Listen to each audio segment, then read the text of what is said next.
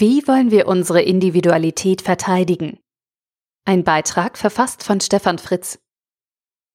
Dass das Sammeln und Auswerten unserer Daten durch große Konzerne keineswegs harmlos ist, sollte inzwischen jeder verstanden haben. Shoshona Zuboff prägt in ihrem Buch Das Zeitalter des Überwachungskapitalismus den Begriff Überwachungskapitalismus.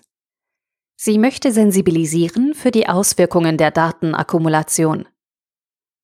Mit Daten, konkret unseren eigenen persönlichen Verhaltensdaten, wird ein Markt geschaffen.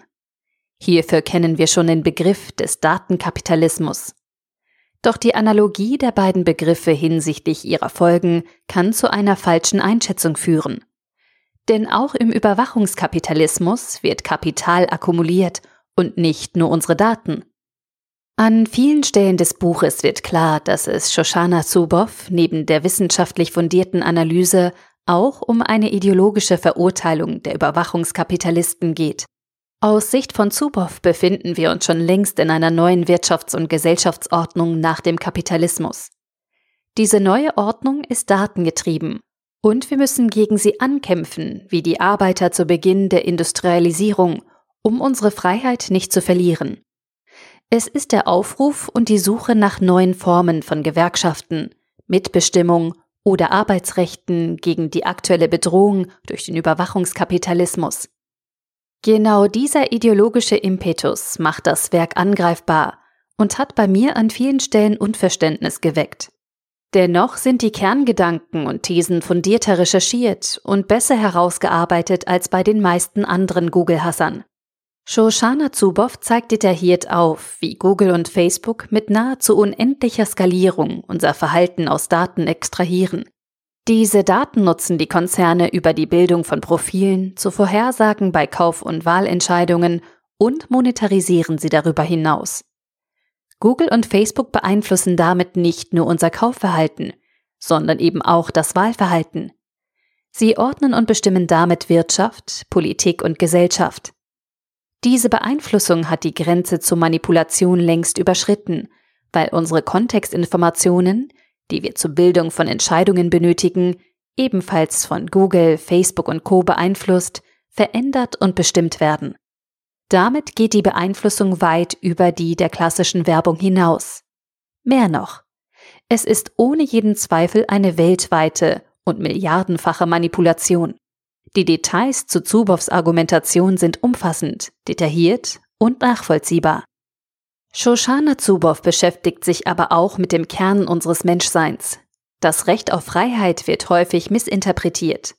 Wir benötigen aus ihrer Sicht vor allen Dingen ein Recht zur freien sozialen Entfaltung und zur Beeinflussung unserer sozialen Umgebung.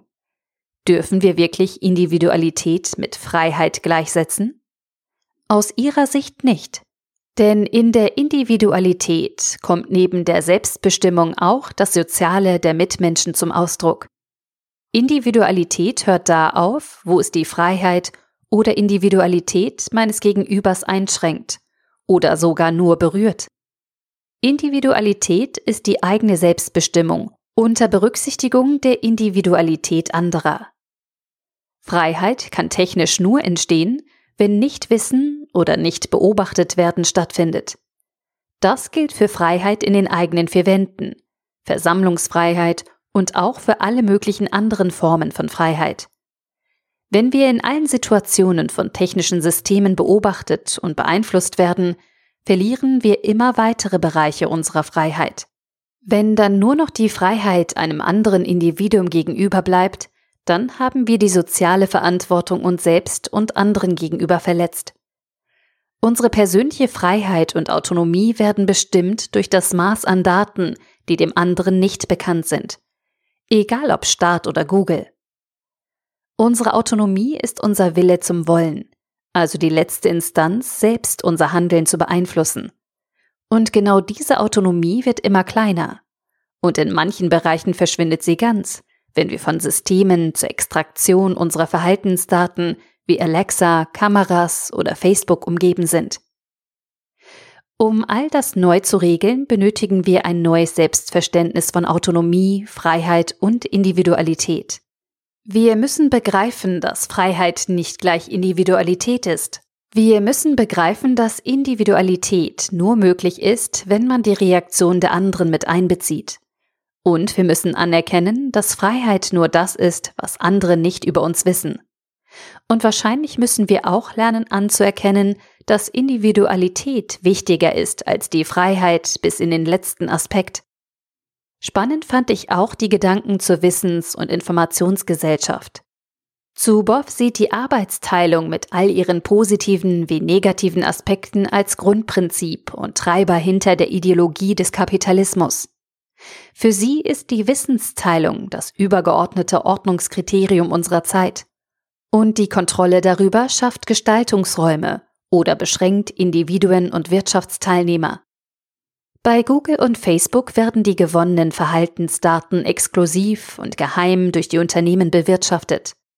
Bei Universitäten wird Wissen gewonnen und der Gesellschaft über Veröffentlichungen zur Verfügung gestellt.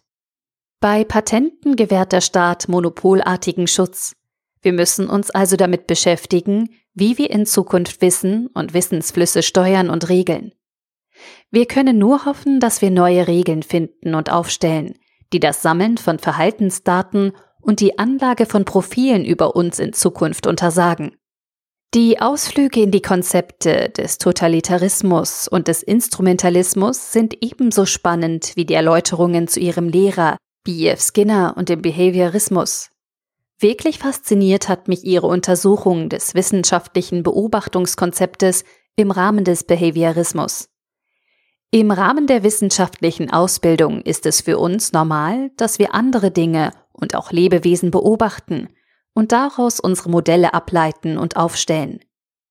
Aber was genau passiert durch diesen Prozess? Wir stellen uns über das Ding, das wir beobachten. Wir machen es zum S, das mag bei Tieren noch okay sein. Aber was genau geschieht, wenn wir Menschen beobachten? Bei der wissenschaftlichen Beobachtung von Menschen machen wir auch diese zum S. Wir schließen die Beobachteten während der Beobachtungsphase vom Menschsein aus. Wir bauen ein Modell. Und irgendwann, nach dem Experiment, sind dann wir alle Teil des Modells.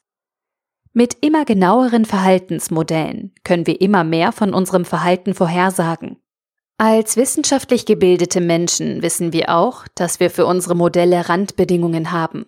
Und genau diese können wir dank individueller Timelines und Nachrichtenfeeds immer genauer formen und steuern. Und damit unser Bewusstsein, unser Menschsein, unsere Autonomie immer weiter einengen und verkleinern. Wie weit wollen wir dabei gehen? Kein anderes Buch hat mich bei diesen Gedanken so weit gebracht. Der ideologische Einschlag hat mich an vielen Stellen genervt, aber die Zusammenhänge, die Shoshana Zuboff herstellt, sind atemberaubend, schrecklich und faszinierend zugleich. Jetzt müssen wir darüber diskutieren und festlegen, an welchen Stellen wir unsere Regeln und Gesetze ändern wollen, wenn wir nicht in der Gesellschaftsordnung des Überwachungskapitalismus leben wollen. Shoshana Zuboff Das Zeitalter des Überwachungskapitalismus erschien im Campus Verlag 727 Seiten für 29,95 Euro oder als Kindle-Ausgabe für 25,99 Euro. Der Artikel wurde gesprochen von Priya, Vorleserin bei Narando.